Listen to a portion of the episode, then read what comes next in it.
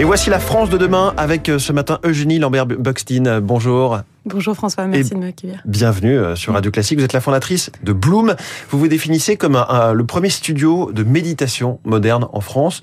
Euh, qu'est-ce que ça signifie, mm. studio de méditation moderne? Mm. Alors Bloom, c'est en effet le premier studio de méditation moderne en France. Alors c'est d'abord des studios qui vont euh, accueillir du, le grand public. Donc on en a deux qui sont ouverts au public dans Paris, un à Étienne Marcel et un autre rue Lafitte. Mais on intervient aussi en entreprise. L'idée, c'est que n'importe qui peut venir méditer, un peu comme on prend un cours de sport. Vous pouvez venir méditer, vous relaxer, prendre euh, un cours de méditation euh, de pleine conscience, de méditation sonore, mais aussi de yoga ou de pilates qui va avoir une vraie partie méditation à l'intérieur. Donc aujourd'hui, Bloom, c'est euh, en grande partie nos studios, mais c'est aussi des formations à la méditation, un des premiers mmh. organismes de formation à la méditation en France. Et là, depuis septembre, on a lancé une application de méditation aussi, qui est à 360, puisque elle inclut non seulement de la méditation, mais du mouvement pour faire en sorte que la méditation entre vraiment dans le quotidien du français, puisque c'est la difficulté aujourd'hui qu'ont les Français, c'est d'ancrer cette pratique au quotidien. Comment vous voyez la méditation mm. Quel but vous lui donnez C'est de se détendre, c'est de sortir de son quotidien, c'est de s'armer pour affronter un petit peu euh, plus sereinement tout ce qu'on a à faire? Mm, C'est une très bonne question. Alors la méditation, c'est une pratique qui vient à l'origine euh, du bouddhisme et qui a été largement laïcisée, démocratisée euh, dans nos pays en Occident par un médecin américain aux États-Unis à la fin des années 70 qui a commencé à l'introduire dans les hôpitaux. Ils se sont rendus compte des bienfaits et donc ils l'ont tout de suite ouvert au grand public. C'est comme ça que c'est arrivé ici et donc le premier effet de la méditation, c'est la réduction du stress. Ça va vous aider à réduire votre stress. Je pense que tous les Français ont besoin de réduire leur, stress. La deuxième chose, c'est que ça va venir vous aider pour mieux réguler vos émotions.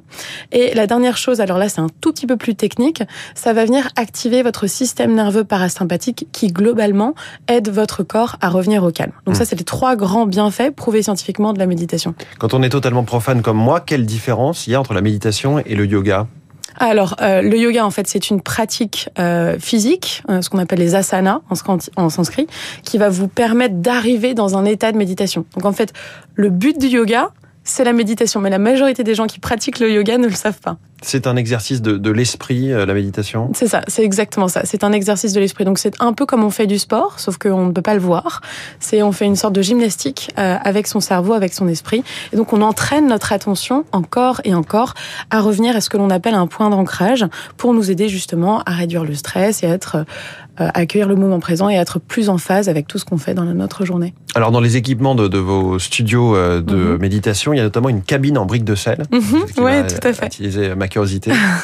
Vous n'êtes pas le seul. Alors oui, c'est une chambre de sel rose de l'Himalaya euh, qui est donc euh, couverte de, plaques de briques euh, assez épaisses, hein, de 5 à 10 cm, de sel rose de l'Himalaya dans laquelle on pratique ce, qu'on appelle l'allothérapie. Allo en grec, ça veut dire le sel.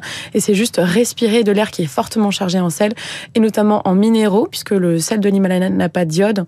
Euh, mais c'est un sel minéral ramassé dans les montagnes qui est très chargé en fer et donc c'est bon pour la peau, c'est bon pour la respiration. Et surtout, c'est une salle de relaxation chez nous. Vous n'avez pas toujours pratiqué la méditation. Il y a eu mm. un déclic mm-hmm. après une première vie comme journaliste. Exactement. Euh, j'étais journaliste pour la chaîne d'information CNN euh, et dans le cadre de mon métier, j'ai couvert en fait les attentats entre 2015 et 2018. Et euh, moi, je voulais être reporter de guerre et je me suis très vite rendu compte que je n'avais pas forcément les épaules pour. Ce qui Là, vous avez été servi. Voilà, j'ai été servi et donc j'ai développé en fait ce qu'on appelle un syndrome du stress post-traumatique. Les Anglais appellent ça le PTSD, qui a déclenché chez moi un problème physique qui est l'hypothyroïdie.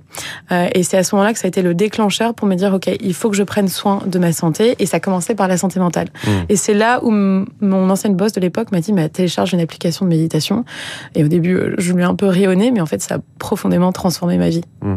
D'un coup, comme ça Alors oui, petit à petit. Et je pense que c'est ça qu'il faut aussi retenir, euh, c'est que c'est une pratique qui s'inscrit dans le temps. Il faut essayer de la pratiquer. Voilà, c'est ça. Et comment vous êtes formé ensuite pour ensuite euh, donner des cours, euh, former à la méditation Alors moi, personnellement, je me suis formée avec l'Université de Brown aux États-Unis, qui a un programme de pleine conscience qui est vraiment fabuleux.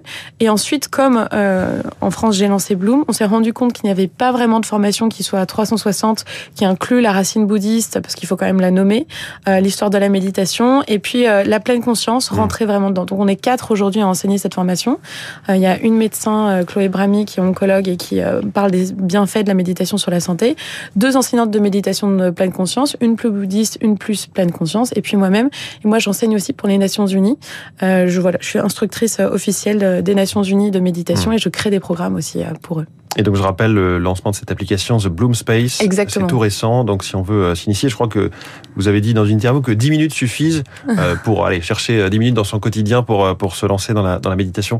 Merci beaucoup Eugénie Lambert Buxtin, la fondatrice de Bloom ce matin en direct dans la France de demain. Très bonne journée.